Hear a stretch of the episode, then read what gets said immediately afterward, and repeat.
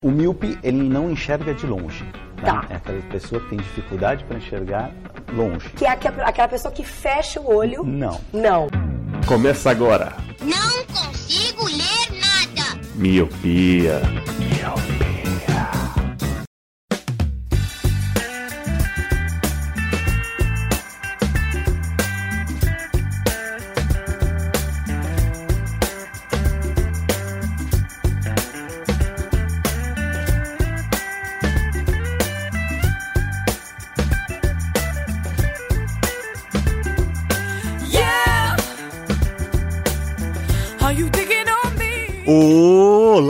Meu querido Miope, seja muito bem-vindo, bem-vinda a mais um podcast Miopia. Fique à vontade, limpe suas lentes e ajeite seu fone, porque estamos só começando. Eu sou Eliabe Santana. Eu sou o Leandro Oliveira. Eu sou o Jack Bezerra. E eu sou o Lu. Sim, meus queridos Miopes, hoje não estamos com a presença do Sr. Roger. Ele falou que tinha coisas mais importantes para fazer. Já, já começa mais animado o podcast, então, né? Que o Roger diz. Eu pensei que ia ter a versão da treta interna. Eu gosto dessa versão.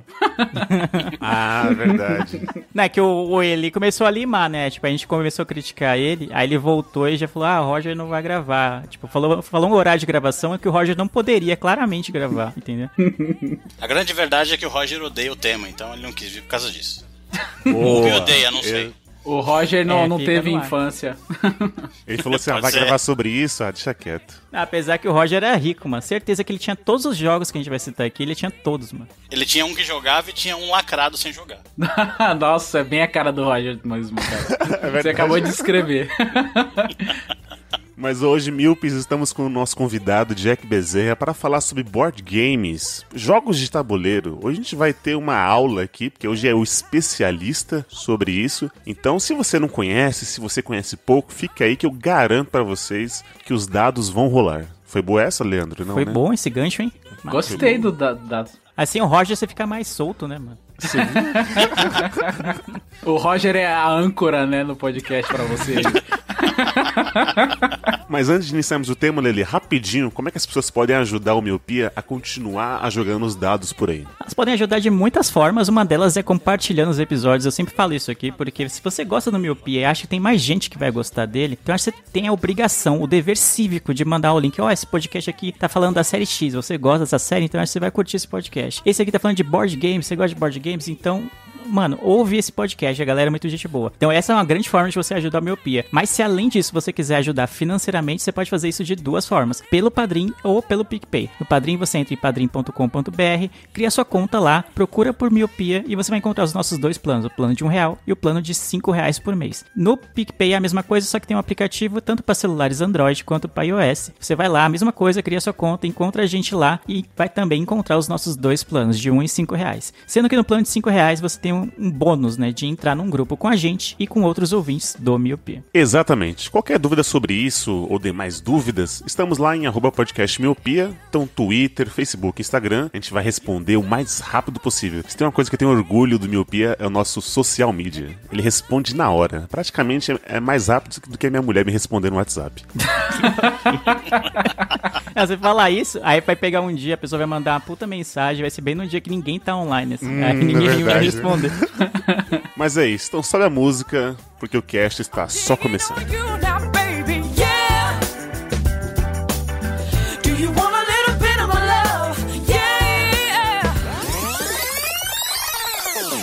Muito bem, ô Jack, como você é o especialista, o convidado, acho que é o primeiro convidado especialista que temos aqui, hein, Leandro? Caramba, não. Como assim? Você tá desmerecendo todos os nossos convidados Todos os anteriores. convidados Eu sou assim. anteriores, né? E eu não, eu não vou permitir que isso aconteça. Ele é o especialista em board games, é o primeiro especialista em board games. Ah, isso sim. Isso. É isso sim. Então eu queria que você desse uma introdução e explicar também o que é board game, o que é jogo de tabuleiro. Dá uma pequena introdução aqui, porque a gente vai te explorar muito. Já fica preparado já. Legal, vamos lá. Bom, em linhas gerais, ah, são caracterizados como jogos de tabuleiro qualquer tipo de competição, isso hoje em dia, né? Qualquer tipo de competição ou entretenimento que ocorre em uma mesa com componentes físicos que vão fazer a interação necessária para definir o, vencedor da competição. Antigamente, jogo de tabuleiro era apenas aqueles que tinham esse componente, né? Tabuleiro, né? Um, um quadrado grande onde as ações acontecem. Mas hoje abrange mais que isso, né? Também tem jogos apenas de cartas ou apenas de dados que também acabam entrando na categoria de board games. Então, em linhas gerais, isso aí que é um jogo de tabuleiro. Uma pergunta já. O Uno é um jogo de tabuleiro? Sim, hoje em dia ele é considerado sim. Como eu falei, um jogo de cartas que ocorre numa mesa em que há uma competição para saber quem vence é, como, é considerado um, um board game, né? É, existem sites hoje em dia especializados de- em board games e o Uno tá lá caracterizado como um board game. Olha só, eu sempre pensei que tinha que ter tabuleiro. É por isso que eu ia até te perguntar se o Twister é um um board game. Sem dúvida.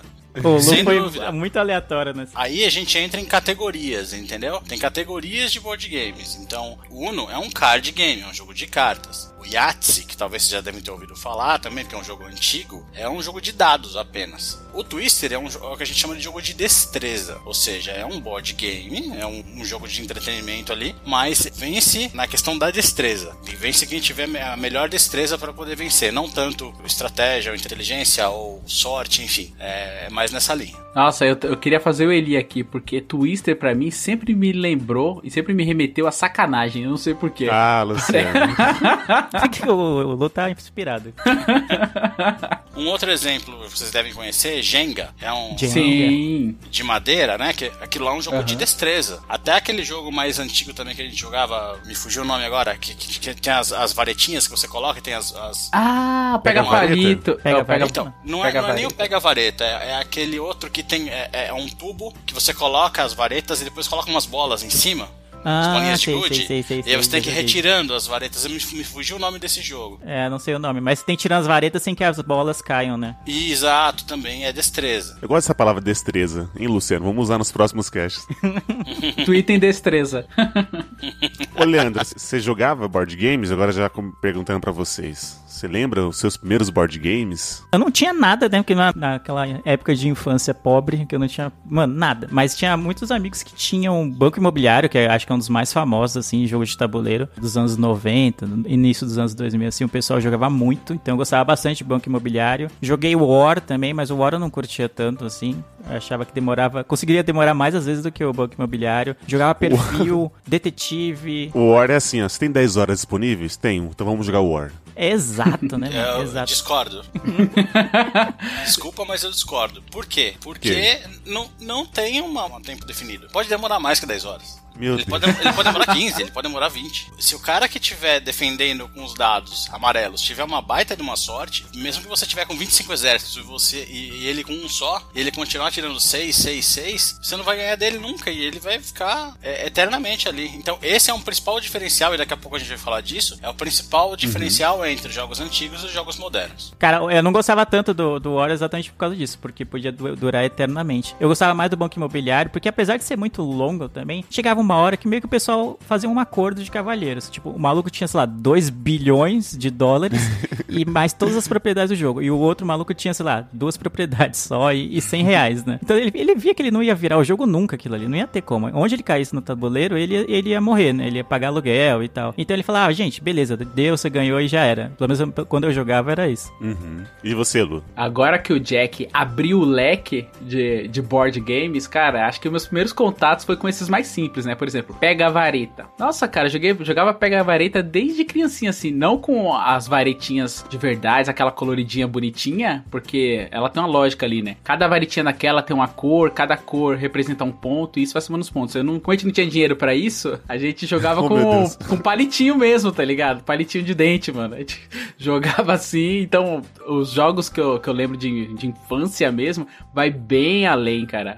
Dama também, acho que Dama é um jogo de tabuleiro. Sem dúvida. A gente gente riscava no chão assim, fazia as casinhas no chão, e aí com tampinha de garrafa, eu era Brahma, aí meu amigo era o Skol, tá ligado? E a gente jogava assim, ó. Caraca, que da hora, mano. É, aí depois foi evoluindo, aí eu consigo lembrar de War. Eu lembro que quando eu tinha uns 10 anos, eu tinha um amigo que tinha um War, e eu nunca joguei, mas eu sempre fiquei na promessa de jogar com ele, cara. Ele pegava assim, ó, nossa, eu te mostrar o jogo que eu tenho. Nada mudou, então. Nada mudou, é igual o Leandro, né? Me chama pra, pra se exibir, né? Olha aqui o Switch que eu tenho, olha as, olha as coisas maravilhosas que eu tenho que você não vai poder jogar. É tipo isso. Ele é o Kiko, né? Ele é o Kiko. Jamais, jamais. Eu chamo o Lu pra jogar, ele some na neblina, mano. Você é louco. Nossa, Se as cachorro. pessoas soubessem. Ah, Da verdade, né? Aí ele me chamava, cara. Aí eu entrava na casa dele lá, na, na mansão de vidro dele. Ele abria um guarda-roupa antigo lá. E aí tinha vários jogos, cara. Tinha é, imaginação. Tinha War, tinha o próprio Banco Imobiliário. E aí eu fui jogar bem mais velho assim, War. E aí é isso mesmo, é muito demorado. E eu também tenho aqui em casa o Monopoly, né? A versão que é bem baseada no antigo, que tem as pecinhas, que é um cachorro, é um dedal, é o senhor Cartola, né?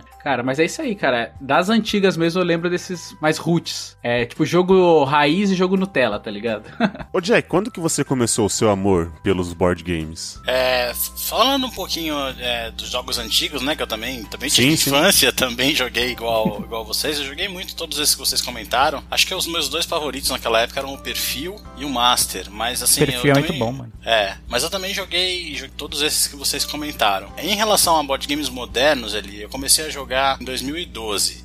Os- esses, esses mais que nós consideramos como jogos modernos. Começou nessa época. E o meu canal no YouTube eu iniciei em 2016. Eu tenho lembranças igual o Luciano de, de pegar vareta, que eu também não comprava, né, os oficiais. Então a gente, a gente mesmo fazia as varetinhas tal. Na verdade, tinha até aqueles, lembra dos que você preenchia, ai caramba, figurinhas? Aí se você completava, sei lá, uma página, você ia lá na Bomboniere e trocava por um jogo. É, geralmente era É, pega vareta. É, aí geralmente eu não pega vareta. Eu Eu odiava le- quando pegava a flauta. Ai.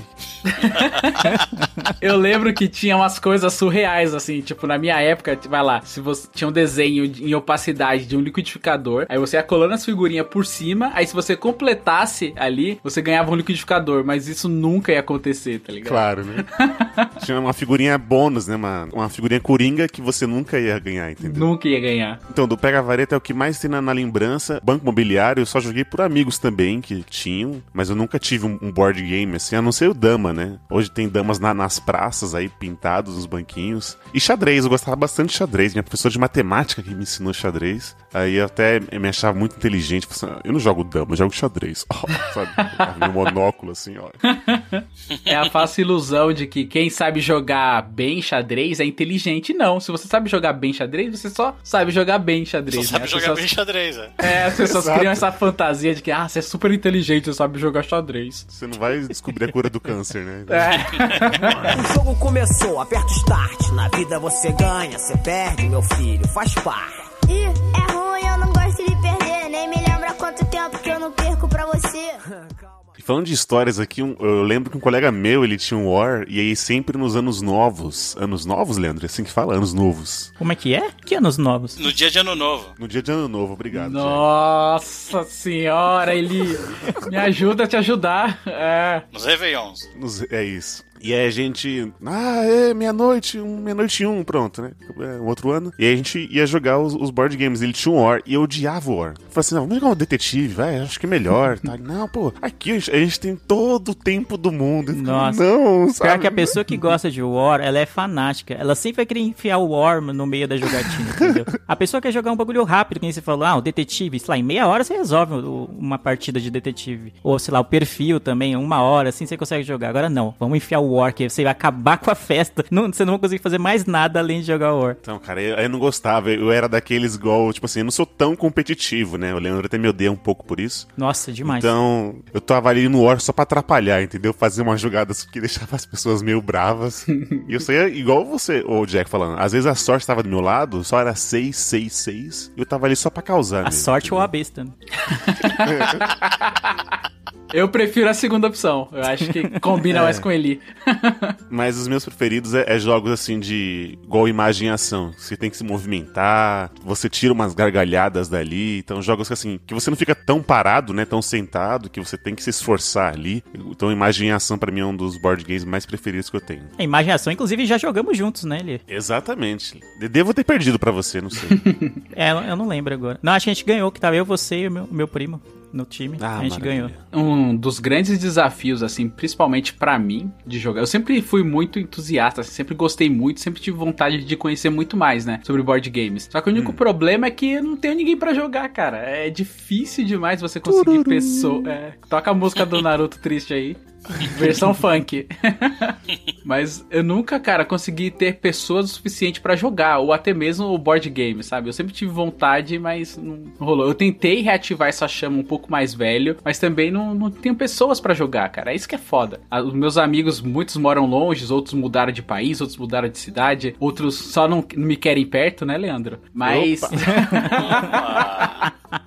Lavando a roupa suja, né? Mas, mano, é difícil. Quando saiu aquele do Game of Thrones, tava no hype da série, eu fiquei mega interessado, eu vi toda a, a mecânica do jogo. Falei, caralho, esse jogo deve ser incrível você jogar com amigos que gostam, ainda mais que gostam de Game of Thrones, né? Eu tenho vários amigos que gostam. Falei, cara, aí não, eu acabei não comprando. Primeiro porque tava muito caro, né? Quando a Galápagos soltou aqui. E outro porque não tinha pessoas, cara. Acho que esse é um dos desafios pra mim, assim, que é conseguir pessoas que joguem os jogos. Eu não sei como que é pra vocês isso. Ah, Hoje em dia tá osso mesmo pra arrumar pessoas pra jogar. Mas até pouco tempo atrás, assim, quando eu morava em. Pra quem é de São Paulo vai saber as localizações, eu morava em São Mateus, que é na Zona Leste. E lá tem amigos que jogam. Então a gente tava sempre jogando Uno, aí Banco Imobiliário, Imaginação. Quase todo sábado a gente se reunia na casa de alguém à noite, assim, e passava horas jogando, mano. Era bem legal, bem divertido. E só que agora, depois eu me mudei pra São Miguel, que também é Zona Leste, mas é tipo do outro lado da Zona Leste. Então pra eu ir até lá, é um parto, né? Porque é muito longe. Então tem que ficar programando, assim, pra ir. Então até tenho amigos que jogam, mas acaba sendo difícil ir até lá porque é longe agora, né? O jogo começava daí, né? Você conseguir ir pulando de casa em casa até chegar lá na casa do seu amigo. Exato, já começava três horas antes. né? Você jogava o dado e dava um. Aí você, ai, droga, mano. Vou devagarinho hoje.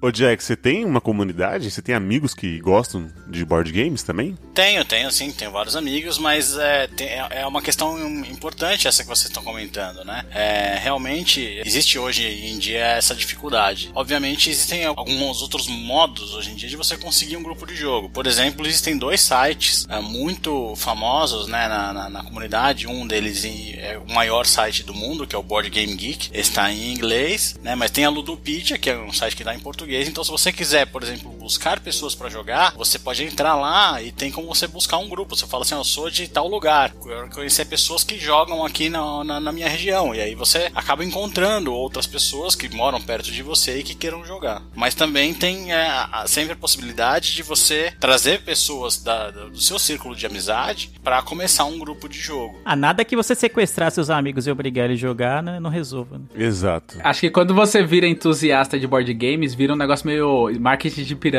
tá ligado? Você primeiro alicia Então. os amigos, aí depois vai, vai avançando.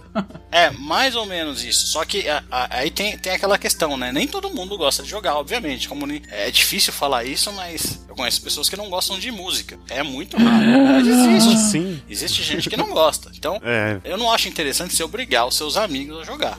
Se eles não querem, faça novos amigos. Você pode ir em eventos. Cancela o cativeiro então, Lu, não vai rolar. Não. Droga. precisa- você não precisa cancelar a amizade com aqueles anteriores, mas você pode fazer novos amigos. Como eu falei, buscar pessoas na, na, na Ludopedia. Ah, você pode criar um grupo de jogo, por exemplo, com seu filho. Eh, você pode criar um grupo de jogo com seus pais. Obviamente, são jogos diferentes, né? A melhor maneira de introduzir iniciantes, inclusive o meu canal ele é voltado para iniciantes, eu dou todas essas dicas lá, é utilizar algumas estratégias simples, né? Então, se você vai jogar com uma pessoa, por exemplo, como o Lu acabou de citar, que assistiu Game of Thrones, é viciado em Game of Thrones. Cara, você quer trazer ela pro board game? Compra um jogo de Game of Thrones. E existem alguns, tá? Não só um. Esse que você comentou, Lu, é um deles, é o mais famoso, é o mais estratégico, mas existem outros, inclusive, mais simples e também lançados pela Galápagos aqui no Brasil. Se você vai jogar com seu filho, você tem que comprar um jogo que caiba pra faixa etária dele. Eu tenho dois jogos, pelo menos, pra eu jogar com a minha filha de 3 anos. Caramba. Caraca. Existem board games hoje que vão dos 3 até.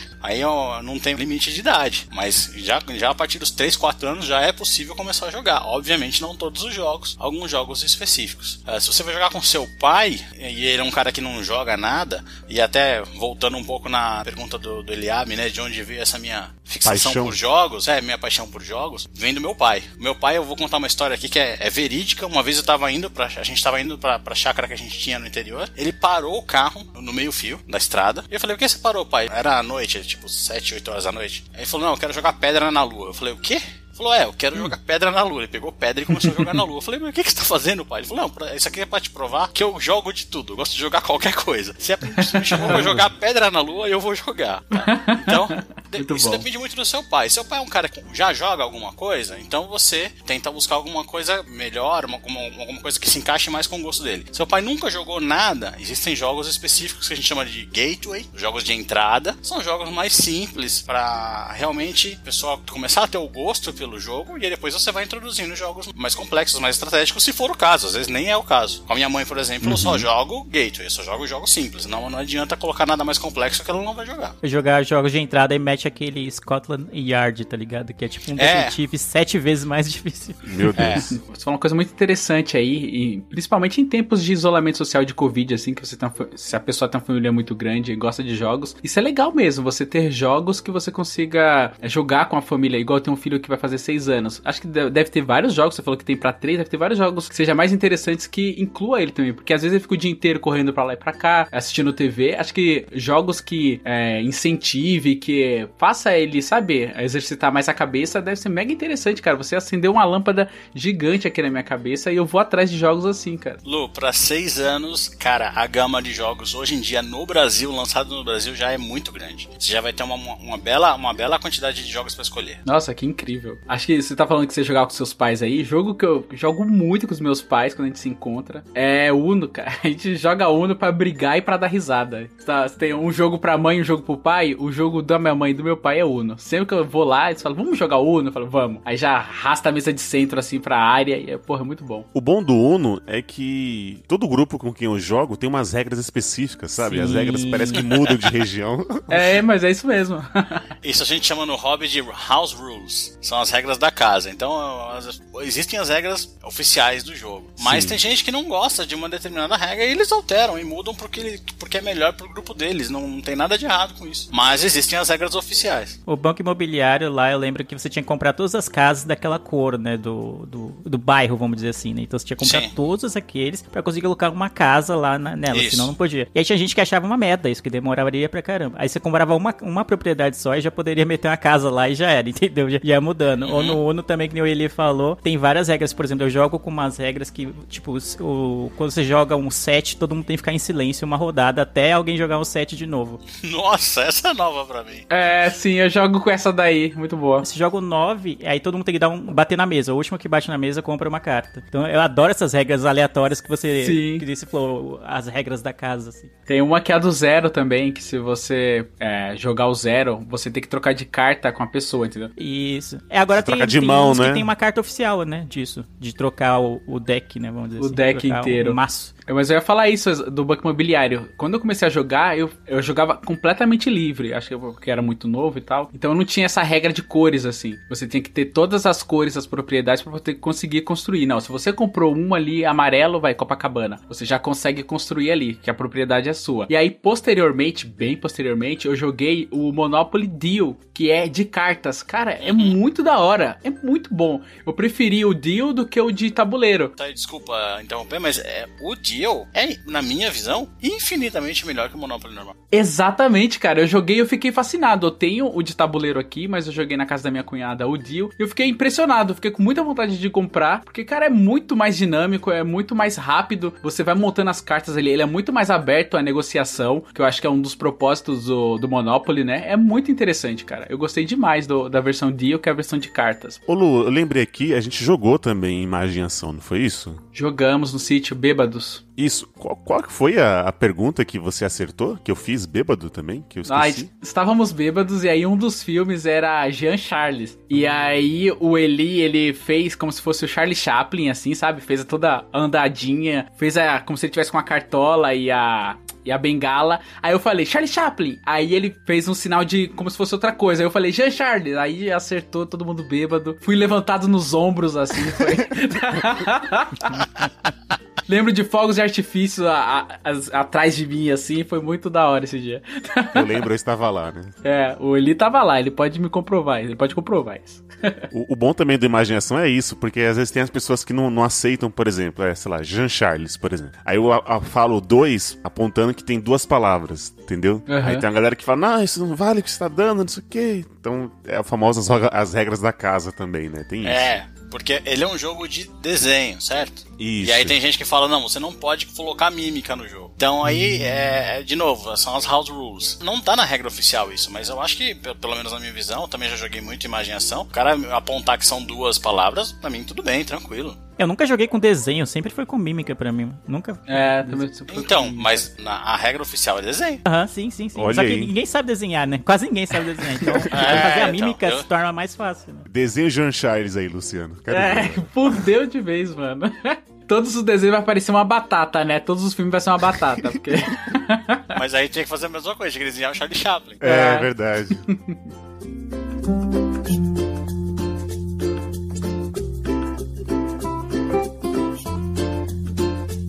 Ô, ô, Jack, Sim. RPG é board game? É um estilo de board game? Como é que funciona isso? Pela classificação da Ludopedia, ela é classificado, considerado um domínio, tá? De maneira Domínio. geral, é, de maneira geral, domínio significa o público para o qual o jogo é voltado. Então, para definir o, domínio, são considerados vários fatores. Por exemplo, a idade sugerida, a quantidade de jogadores, categorias e mecanismos que são utilizados nos jogos. Então, por exemplo, o que é um domínio? Jogo infantil. É uma grande categoria, né? Eles chamam de domínio porque é muito grande. Tudo que é jogo infantil está dentro desse domínio. Aí tem os jogos familiares. Então, são jogos que você pode jogar com todo mundo, né? Com a família inteira. Tem os jogos expert, que já são aqueles mais estratégicos. E os RPGs. Então, domínios são esses quatro, tá? Então, RPG, sim, é considerado um, um- um board game. De certa forma, ele é considerado como se fosse um jogo de tabuleiro também. Obviamente que ele é uma categoria diferente, é um domínio diferente, porque ele tem é, características um pouco diferenciadas. Mas é sim um. Ele é considerado sim board game. Se você entrar hoje na Ludopedia, por exemplo, você vai ter essas quatro segmentações para buscar os jogos que você quer. O RPG que a gente tá falando é aquele que as pessoas criam histórias. É, aquele que normalmente o RPG, ele, ele normalmente é caracterizado por você ter um, um mestre, né? Você ter um Dungeon Master, um jogador que cria a história em que ela ocorre e, e que sabe as regras que vão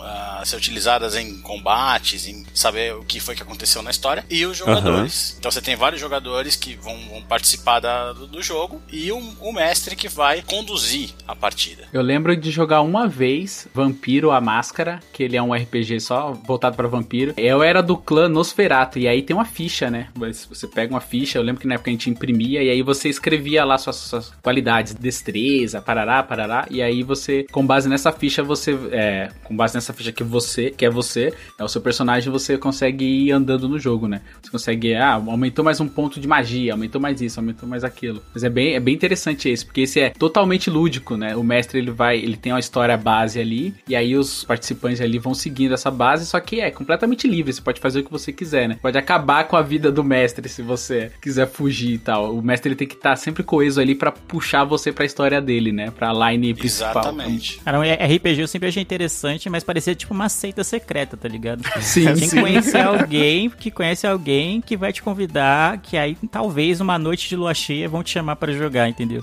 E aí nu- nunca rolou isso. Eu sempre ouvi o pessoal falando. É meio que cria um pouco de. Não sei nem se é aversão, né? Mas você fica um pouco distanciado, né? Dessas coisas, porque parece que é algo que você tem que saber muita coisa antes de jogar, né? Tem que se preparar muito pra jogar. Aí acabei nunca jogando assim. Não parece algo que você, igual, sei lá, o banco imobiliário, em cinco minutos, assim, você consegue explicar as regras do jogo e vamos embora, entendeu? O Uno Sim, também é bem sim. mais simples de você explicar. Agora, um RPG parece que você tem que ter uma bagagem de conhecimento enorme antes de começar a jogar. O mestre tem, de fato. Os jogadores não tanto. Mas é, eu, eu concordo com essa sua afirmativa. De fato, se você não, não conhece um pouquinho, parece para você algo bem distante e difícil e complexo e que você não vai conseguir participar se você não tiver uma bagagem anterior. Ô Jack, aí nos bastidores eu tava conversando aqui com os meninos nessa semana que pra mim quando eu vou jogar board game lá comprar, eu acho muito caro, entendeu? É, Não sei se é aqui só no Brasil mesmo, mas acho que assim é por isso que a maioria dos adultos que é o que jogam porque é o que, é o que eles podem comprar, né? A gente tava falando aqui que a gente não tinha dinheiro pra comprar pega vareta.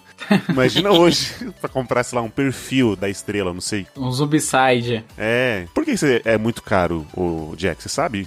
Sei, sei sim. O principal fator aí, essa, na verdade são, são alguns, mas o principal fator é que é, não, não existe uma fábrica aqui. né? O Gal- a Galápagos, por exemplo, ela é uma distribuidora. Onde são feitos os jogos da Galápagos? Na China. Onde são feitos todos os jogos da Conclave? Na China. Onde são feitos todos os jogos da Paper Games? Na China. É difícil, você não, não consegue fazer aqui. Então você tem esse primeiro complicador. Uma segunda questão é que a, a grande maioria dos jogos também são trazidos lá de fora. Como assim? É, o jogo foi criado por alguém, um francês, um americano, um alemão, e aí os caras já lançaram o jogo lá fora, então você tem que ter os direitos, tem então, um acordo de direitos lá fora para poder trazer o jogo para cá. Então, via de regra, os jogos eles chegam realmente num num preço, dependendo do jogo, um pouco salgado. Ocorre que, eu tenho até um vídeo para isso também lá no meu canal, não é necessário comprar os jogos para você poder jogar, se você realmente quiser. Tem algumas outras opções. Hoje em dia você tem aqui no Brasil locadoras de jogos. Você consegue pagar uma taxa mensal, por exemplo, e ficar com um ou dois jogos por mês e ficar trocando os jogos. Com isso você Olha aí. consegue ter uma gama é, maior de opções, um leque maior de opções. Obviamente, agora com a pandemia isso não é mais tão possível, mas existem eventos de jogos. Você vai no evento e aí tem um monte de jogo lá para você jogar e testar e entender como é que funciona aqueles jogos. Existe uma categoria chamada Print and Play, ou seja, você pode imprimir alguns dos componentes do jogo, utilizar componentes de jogos já existentes que você tem como componentes dessa, desse outro jogo e jogar. Eu também tenho uma série específica lá no canal chamada Dado de Graça. Então você pega os componentes, imprime e joga na sua casa. Nossa, essa é a série feita pro Luciano, né? Que vai querer montar o próprio tabuleiro Sim, e tal, e o sim. próprio personagem.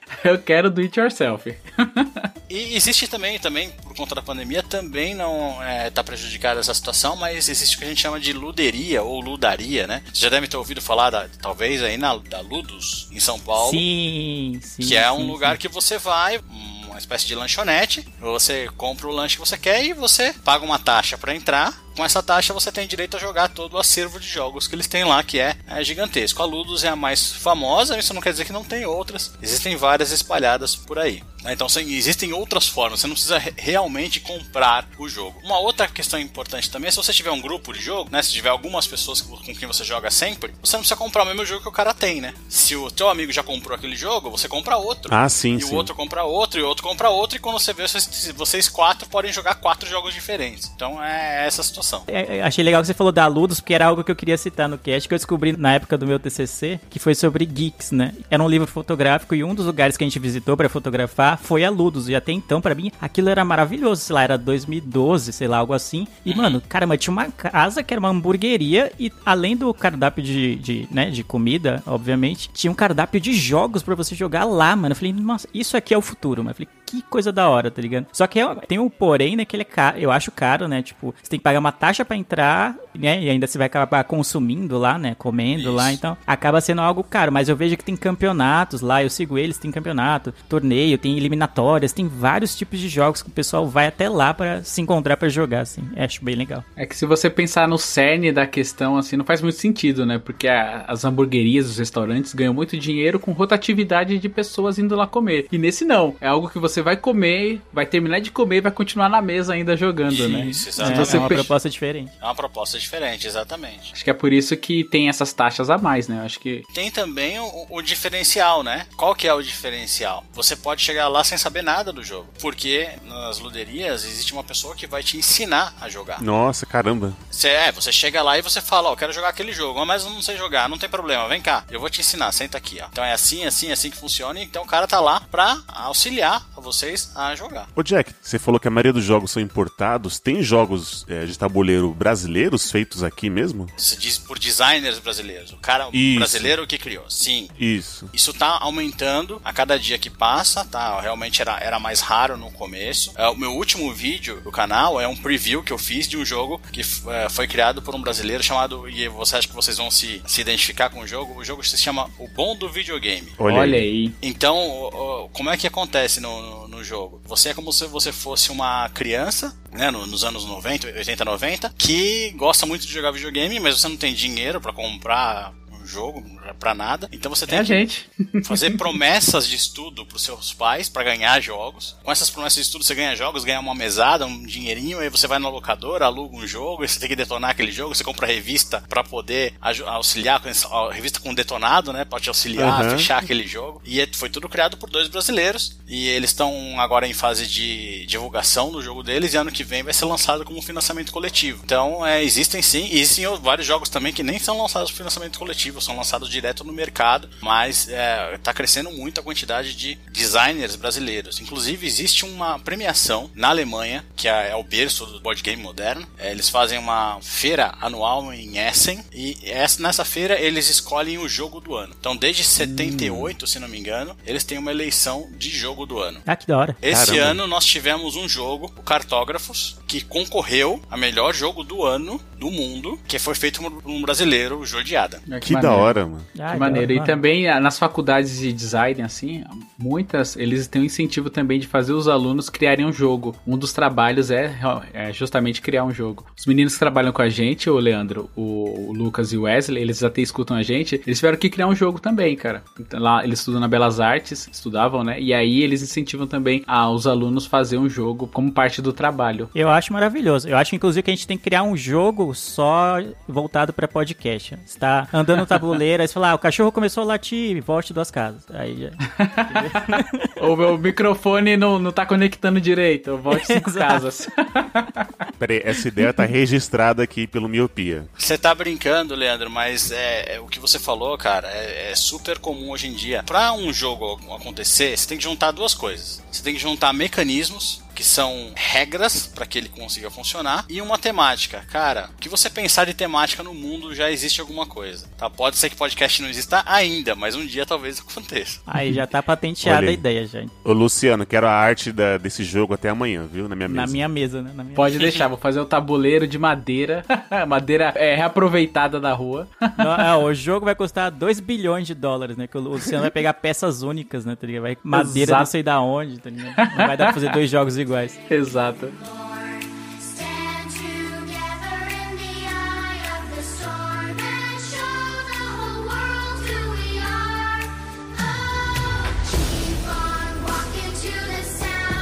Queria só voltar um pouquinho numa questão que eu acho importante para as pessoas que estão ouvindo a gente. Eles poderem saber a diferença que a gente tem entre os jogos antigos e os board games atuais, os modernos, tá? Traçando um paralelo com videogames, que acho que bastante gente conhece, pra galera se situar melhor. O War, pessoal, que todos vocês comentaram e jogaram, ele foi lançado nos anos 70 aqui no Brasil. Mas o War é baseado num outro jogo mais antigo chamado Risk. Data de lançamento do Risk, ano de lançamento do Risk, 1959. Nossa, a idade do Certo. Eli. Banco Imobiliário, Monopoly, na verdade, é de 1933. E Nossa senhora. a origem dele por si só daria um podcast sozinho. Um dia eu conto pra vocês, tem até um livro a respeito chamado The Monopolists, sobre como foi que começou, como foi criado o Monopoly. É uma história bem interessante. Mas, pra vocês terem uma ideia, então, esses jogos estão pros board games modernos, assim como o Atari tá pros videogames modernos. Hum, questão de mecânica e evolução, né? A evolução é, é- é absurda. Existem hoje nos board games modernos, se a gente considera mais ou menos, tá? Uma linha de corte aí 95, com o lançamento de um jogo pelo alemão Klaus Teber, que é o Settlers of Catan, os colonizadores de Catan. Mais ou menos é nessa data daqui, daqui pra frente que a gente considera jogos modernos. Mas as características são, os conceitos que existem nos jogos modernos que não existiam no passado são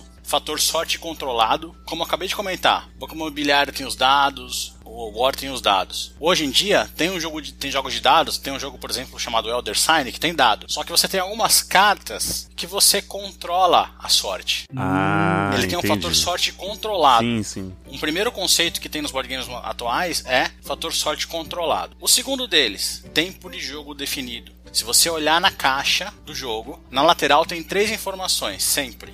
Quantidade de jogadores para jogar aquele jogo, a idade recomendada para aquele jogo e o tempo de jogo. O Lu comentou do Game of Thrones. Game of Thrones é um jogo longo. O War, o Eli comentou de 10 horas, mas ele podia ser mais. Game of Thrones, ele é longo. Na caixa tá escrito de 4 a 6 horas. Só que ele não vai passar de 6 horas. Porque ele tem um gatilho dentro do jogo que são 10 rodadas. Acabou as 10 rodadas, se ninguém conseguiu atingir a condição de vitória, eles contam determinados pontos e definem um vencedor. Ah. Excelente. Nossa, excelente mesmo. Exato. Então, quando você se propõe a jogar um board game moderno, a hora que você senta na mesa, você já sabe quanto tempo que você vai passar ali. E hoje nos board games modernos, você tem jogos que duram de 5 a 10 minutos, a jogos de 10 horas, tá? Twilight Imperium, por exemplo, é um jogo que dura 10 horas. É um evento. Você junta com o pessoal e fala assim, ó, nós vamos jogar esse jogo só hoje. Então, voltando para os conceitos aqui, fator sorte controlado é o primeiro, tempo de jogo definido é o segundo, e o terceiro é a rejogabilidade. Então, se você pega o War, é o mesmo jogo sempre. Você joga o Banco Imobiliário, é o mesmo jogo sempre. Os jogos hoje em dia, ele tem ali geralmente algumas variantes dentro dele, que você já consegue fazer o jogo ser diferente durante o jogo base que você tem. Você tem um jogo, você pode jogar ele de algumas formas diferentes, o que já aumenta a expectativa de vida daquele jogo. E se o jogo faz muito sucesso, se um videogame faz muito sucesso hoje em dia, na verdade nem precisa disso, eles já estão lançando DLC no dia seguinte, né? Mas você pode comprar o que a gente chama de expansões. Então você comprou um jogo, depois de um tempo eles lançam uma expansão. Você compra uma outra caixa para você jogar junto com aquele jogo base que você tem. Você aumenta a capacidade de jogo que você tem ali. Eu acho isso muito legal. Eu joguei, eu agora eu tava tentando lembrar o nome, não consigo lembrar, que é um dos desses board games mais rec- recentes, eu não sei, né? Mas eu, eu joguei recentemente, pelo menos. Eu não lembro o nome, mas ele é, é baseado, tipo, como se fosse uma mina, uma mina aquela de é, mineiros, né? Que vão extrair minérios da terra e tal. E aí você tem várias rodadas em que os mineiros vão é, tentar minerar as coisas lá. E aí tem várias pedrinhas lá, e cada pedra tem algumas cores, tem algumas rodadas. Aí o meu amigo que tem esse jogo falou: Ah, comprei uma expansão aqui que tem umas pedras agora de cores diferentes do que tinha antes. Agora vai ficar mais da hora de jogar. Dá pra mais gente jogar. Eu falei, nossa, da hora, mano. Tipo, tem expansão de um jogo físico. Eu acho bem legal isso. Pela sua descrição, acho que é o Quartz. É o Quartz, esse mesmo, esse O mesmo. Jack é uma enciclopédia, né? O Zombicide também, né? Acho que tem isso. Vai mudando os cenários, né? Porque como o cenário é, é apocalíptico, é de zumbi, né? Pós-apocalíptico de zumbi. Então vai mudando os cenários onde você tá inserido, não é isso? Exato, o Zombicide é isso mesmo, só que o Zombicide ele tem uma característica um pouquinho diferenciada, que é eles têm as temporadas, né? Então tem a primeira temporada, a segunda temporada, a terceira temporada. Você consegue misturar tudo e jogar, mas você consegue também jogar como um jogo base. No caso do Quartz, essa expansão, por exemplo, não adianta comprar só ela. Você não consegue jogar só com ela, você tem que ter o jogo base. O Zombicide, se você quiser comprar só a segunda temporada e jogar, vai funcionar. Mas você também consegue misturar tudo. Esse eu tive, sempre eu tive vontade de jogar esse, só que é, é muito difícil de encontrar pessoas pra poder jogar esse jogo. Eu tenho, eu tenho vontade de jogar esse Zombicide. Eu lembro quando saiu foi um hype danado, né? Porque foi naquela época que onde tinha tudo de zumbi, jogo de zumbi, série de zumbi, e aí fez um hype danado e tempo passou e eu sofri calado, não consegui jogar e nem Ô, Lu, nem então nada. agora você pode entrar no, no Tinder dos board games que o Jack falou. Boa! Para os grupos de amigos lá. Vai, vai que dá match com alguém que jogue, né? Exato. Cara, aí falar nisso, um outro jogo que eu joguei, é, porque graças a esses amigos que gostam de board games, eu não sei como é a pronúncia, se é Hanabi ou Hanabi. É Hanabi. O Hanabi é muito legal. Ele é muito legal porque ele é um jogo cooperativo, né? A gente sempre fala do fator competição, né? Ou ele falou, ah, eu não sou muito Isso. Competitivo e tal. E ele é totalmente diferente disso, porque todo mundo joga pra que todos ganhem, mano. É bem legal, é bem interessante esse jogo. É isso que eu ia comentar também. Então, é, os jogos, no passado era sempre competição, né? E a partir de um determinado momento eles perceberam que existem outras formas de jogar. Hoje em dia existem os jogos cooperativos, como o Leandro acabou de comentar. Então, é todo mundo jogando para atingir um mesmo objetivo. O Zombicide também. O Zombicide também é um jogo cooperativo, né? Mundo ali contra o tabuleiro tentando matar todos os zumbis e é, atingir uma determinada missão. Então, eu também gosto bastante de jogos cooperativos e é uma, é uma das tendências que vem é, acontecendo muito no- nos jogos modernos. Inclusive, uma das coisas que vem acontecendo até por conta da pandemia é um aumento, primeiro, do pessoal buscar jogos para poder jogar com a sua família. Você tá em casa, você, sua esposa e seus filhos, não consegue sair, não consegue fazer nada. A quantidade de buscas no Google aumentou 200%, se não me engano, que eu tinha visto lá em maio, tá? Então tinha aumentado bastante o pessoal buscar esse tipo de situação. E existe também a possibilidade sempre de, da pessoa jogar solo. Você pode jogar esse jogo cooperativo você fazendo o papel de vários personagens. Isso sem contar que existem hoje em dia jogos solo mesmo. Tem um jogo que eu tenho, já fiz vídeo pro canal também, chamado Friday. Ele é jogo pra uma pessoa. Olha aí, então você atiçou os meus olhos, o Jack. Porque eu, eu- eu ia te perguntar, mas acho que não tem jogo de tabuleiro, o famoso jogo de um, né? Como tem nos videogames. Tem. De novo, olha a caixa. Do lado da caixa tem a quantidade de jogadores. O que mais acontece hoje é assim, ó. É, quantidade de jogadores, 1 a 5. Certo. Como assim 1 a 5? Você joga de 2 a 5 de uma maneira competitiva e você joga de um no modo, modo solo. Olha aí, mano. De novo, entra na questão de rejogabilidade, entendeu? Você aumenta o quanto você pode jogar aquele jogo. Por isso que, na minha visão, jogos são caros? São, concordo. Mas hoje em dia, pela quantidade de coisas que ele te traz, se você for botar na ponta do lápis e uma ida ao cinema com a sua família, é o preço de um jogo. E o jogo fica com você pra sempre e você consegue jogar várias vezes. É. Muito bom. O Eli tá metendo louco aí, mas eu chamei ele pra jogar Hanabi porque dá pra jogar online num site que chama Board Game Arena. Isso. E aí ele me esnobou, entendeu? Ele me esnobou. Falei que ensinaria ele como jogava e tal, não sei o que, e ele cagou pra mim. Agora tá caindo, ai, nossa, jogos pra jogar sozinho, que legal, que não sei o que. Mete o louco, né? Tá vendo como que é, Le- Leandro? É assim que eu me sinto. Toma. Quando... aqui se faz, aqui se paga. Ô Jack, o famoso O Stop é um board game? Acho que pode ser considerado, sim. Por que não? De novo, é, juntar as pessoas numa, numa mesa, numa espécie de competição, entretenimento, em que você tem alguns componentes que você usa. Então você vai utilizar mesmo que seja só o papel e caneta para poder jogar. E, ô Jack, nosso tempo tá meio curto, então eu queria te fazer uma pergunta assim: algumas dicas de jogo de tabuleiro pra quem é noob mesmo, assim, quase não joga, o máximo que ele sabe jogar é o Pif, ou o famoso Uno, e alguns intermediários e os mais avançados pra quem já é da área. Você tem algumas dicas pra essas três categorias? Vamos lá, pre- a primeira categoria é noob, certo? Isso, isso. Bom, primeira coisa que eu posso falar é procure conhecer sobre o jogo. Existe o meu canal, existem vários outros canais. Tô falando pra, pra isso no meu, mas é, existe a Ludopedia. Eu acho que lá é um, é um ponto focal para várias coisas. Então, quando você entra lá, é, é um grande fórum e você consegue perguntar: "Ah, não, eu tô entrando agora, como que eu posso fazer? Por exemplo, eu tenho um vídeo de jogos de entrada. Então, é um vídeo de jogos mais simplificados para várias pessoas. Então, o, que eu, o que eu aconselho para os novatos é buscar um pouco de informação antes de sair comprando um Game of Thrones board game, por exemplo, que é um jogo, para mim, um jogo expert. Ah, tá. Um jogo que dura 6 horas, você tem que ter pelo menos de 3 a 6 pessoas. O Game of Thrones Board Game, que é o que o Lu comentou. Certo. Tá? Mas tem um outro jogo, por exemplo, chamado Game of Thrones Intriga em Westeros, que esse jogo é um jogo muito de entrada, é um jogo bem simples. E é um jogo que custa, sei lá, 30, 40 reais, é um jogo bem simples mesmo. Barato. Olha só. É, mas também é um jogo que ele não, não, não te traz uma complexidade grande. Você vai jogar ele. Acho que é que você vai encostar depois de algumas jogadas, porque ele não é um jogo extremamente complexo.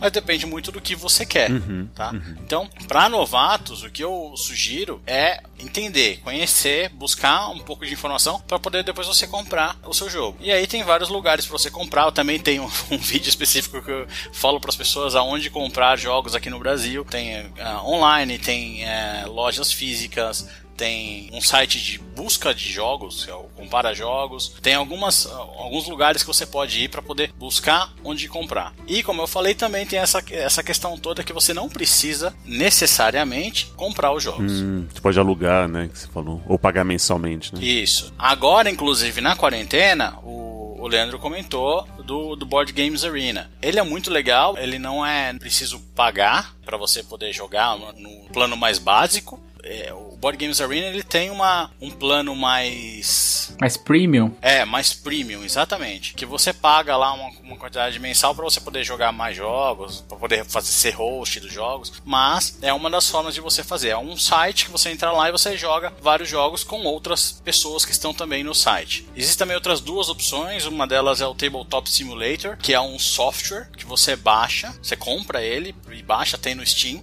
E aí você, dentro dele tem vários jogos que você pode jogar, mas aí você precisa também saber as regras. E tem um, uma outra opção interessante que também é por site que eu acho um pouco mais moderna do que o Board Games Arena, ou a interface e tal. Eu gosto bastante do Board Games Arena, foi o primeiro que existiu, é o mais antigo. Mas hoje tem um bem interessante chamado Tabletopia, que ele é também é, ele é, ele é gratuito no, no nível bronze, mas você tem o nível silver e o nível gold que você vai pagando por mês e tem mais opções. Mas hoje em dia na quarentena, se você quiser jogar, dá pra jogar, tem muita opção. Além disso, ainda tem também muitos apps para celular. Então, por exemplo, vou citar um, um, um jogo dentro da linha que você tá falando, Eliabe, de jogos mais simples, mais de entrada, né? Por exemplo, um jogo que eu gosto muito que foi o jogo que, com que eu comecei lá em 2012, tá? Que é o Ticket to Ride. O Ticket to Ride é um jogo de trens. Você tem que construir rotas dentro de um mapa e atingir determinados objetivos. Tem um aplicativo para celular que custa, sei lá, 5, 6 dólares e você, acho que talvez menos, não, não me recordo porque eu já tenho ele há algum tempo, e você baixa no seu celular e joga inclusive online. Se eu tiver o aplicativo e vocês três também, nós entrarmos juntos no mesmo mo- momento, a gente joga online. Ah,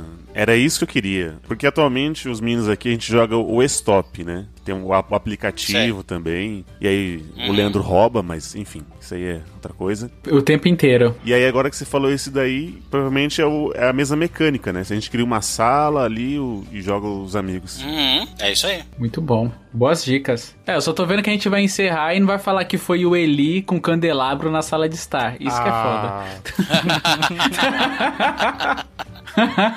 Posso falar uma curiosidade do detetive, do Clue? Sim. O, o Clue também é um jogo bem antigo, tá? Meio dos anos 50, 60. Mas já dentro da linha do miopia aqui de falar de, de cultura geek e tudo mais, vocês sabiam que existia um, um filme a respeito do Clue? Não. Caraca! É um filme dos anos 80. Vocês terem uma ideia, Christopher Lloyd tá no elenco.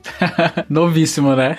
É, é. E tem uma, uma questão muito engraçada, muito interessante desse filme, que é o seguinte: ele foi feito com três finais diferentes. E na época que ele foi lançado no cinema, em cada cinema tinha um final e você não sabia qual era o final. Se você quisesse assistir os três finais, você tinha que ir em três salas diferentes e arriscando saber se aquele final você já não tinha visto. Nossa, mano. Caraca, isso tem um fator repetição muito grande, né? É, aí hoje em dia você tem acesso, se não me engano, a DVD dele que tem todos os finais juntos. E na verdade eles fizeram uma edição em que o filme hoje ele aparece os três finais em sequência. Eles falam assim, olha, e aí o final poderia ter sido esse. Aí passa um final. Aí aparece uma tela preta e fala assim, não, o final na verdade talvez fosse esse. Passa de novo. Aí no final passa uma outra tela preta e fala assim, mas na verdade o que aconteceu foi isso. E aí passa o terceiro final. Nossa. Caraca, Ho- que Hoje é foda. meio inviável, né? Porque o ingresso de um cinema vale um Corsa. Aí imagina, você, você vai numa outra sessão e pega o mesmo final que você já tinha visto.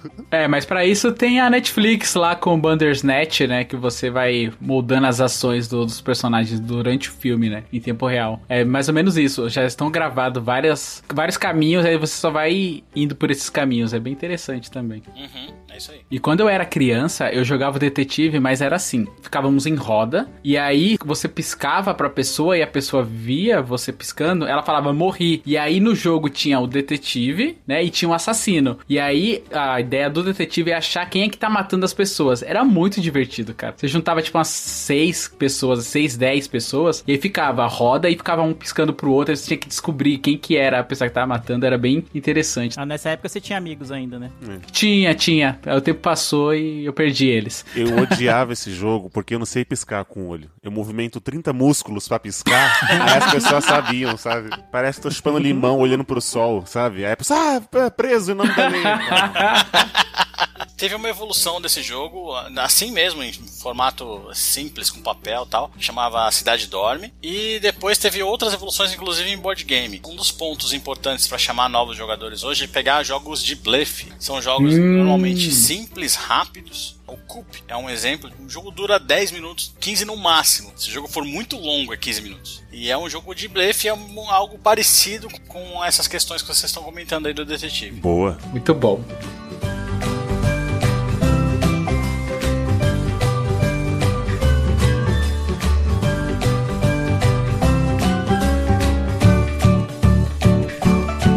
Então é isso, meus queridos e queridas players. Não sei se é assim, Jack, que chamam as pessoas que jogam. É, isso aí, pode ser. Eu tento errar o menos possível, mas você sabe que essa missão é quase impossível, né? É difícil.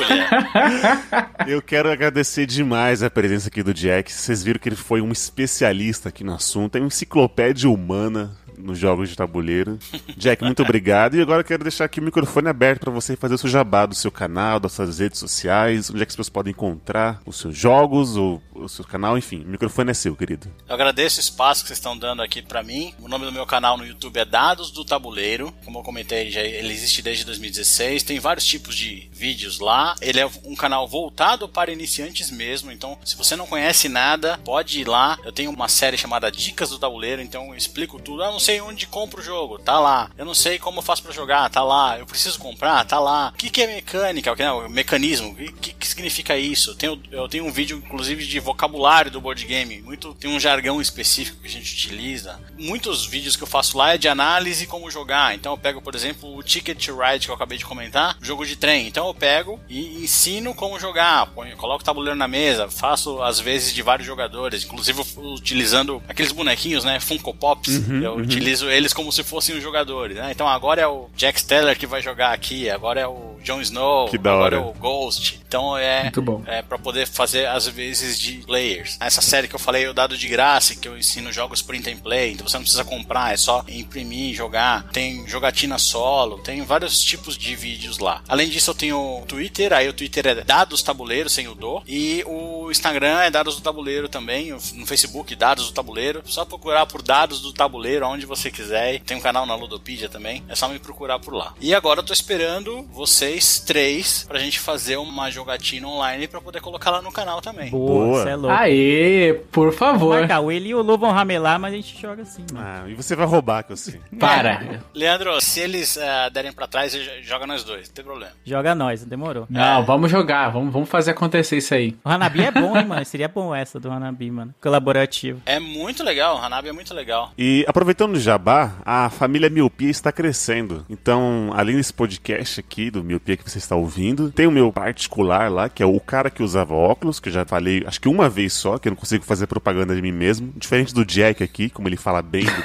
do próprio produto, eu não sei fazer isso, mas acessem lá, o cara que usava óculos. E agora eu vou deixar pro Lu fazer. Lu, qual é o novo podcast da família Miopia? Temos um novo projeto voltado a esportes que se chama Esporte Afora. Esporte igual escrito esporte em inglês com S mudo, que é um podcast específico sobre esportes, mas não de maneira cotidiana, de rodada a rodada. É algo mais cauda longa que a gente costuma chamar de podcast, que é algo mais histórico, algo mais jornalístico. A gente vai tentar falar de esportes que são poucos conhecidos, é, exemplo do curling, sei lá, é, badminton. São esportes que as pessoas é, sabem que existe, mas não sabem muito de regra, não sabem muito de história. Então a nossa ideia é justamente falar sobre esses esportes e tentar fazer de uma maneira mais jornalística e tal, com inserções de temas e, e matérias. É bem interessante, vale a pena escutar. Muitas pessoas que a gente já indicou e já ouviram, já gostou, já saiu o primeiro episódio, que é o impacto da pandemia no esporte e vale muito a pena, se chama Esporte Afora. Vamos lá, galera, escutem e Exatamente. Na época que esse podcast que você está ouvindo está no ar, provavelmente o nosso segundo episódio, que vai ser sobre curling, já também estará no ar. Então, se você curte esse esporte da vassourinha, ele é bem querido aqui no Brasil, né? A pessoa sempre acha interessante a dinâmica do curling e tal. Então, provavelmente, quando você estiver ouvindo esse episódio, o, o episódio de curling do Esporte Afora também já vai estar no ar. Posso fazer um jabá dentro do jabá? né? Opa, Pode, lógico. pode. por favor.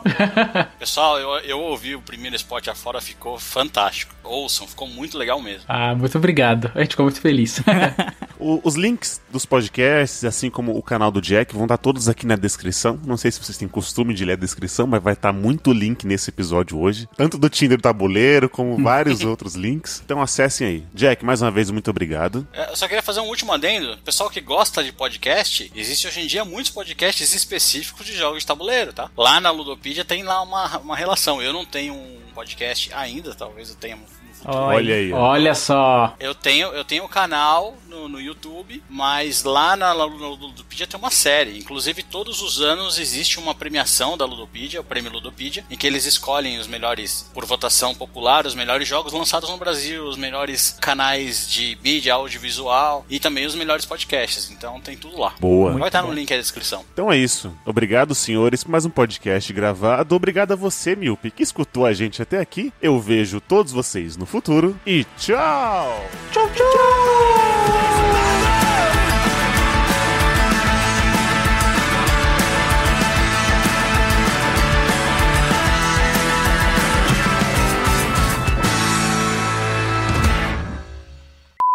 Mas é isso, então sobe a música, porque o cast está só começando. Achei que você ia falar de dados de novo, aí já ia ficar É, ruim, então. É, eu bom, já, bom. eu já tinha, eu ia ter que te criticar. Você podia aí, fazer a, a sorte está lançada. Aí você...